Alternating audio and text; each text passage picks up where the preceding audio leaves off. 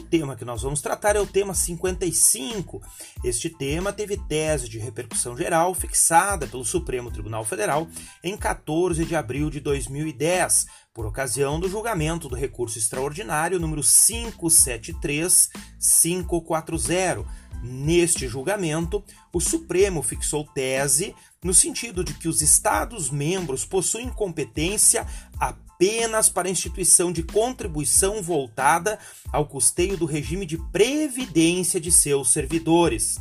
Não há, portanto, competência para a criação de contribuição ou qualquer outra espécie tributária destinada ao custeio de serviços médicos, hospitalares, farmacêuticos e odontológicos prestados aos seus servidores. Não há impedimento constitucional, porém, à prestação pelos estados de serviços de saúde a seus servidores, desde que a adesão a esses planos seja facultativa.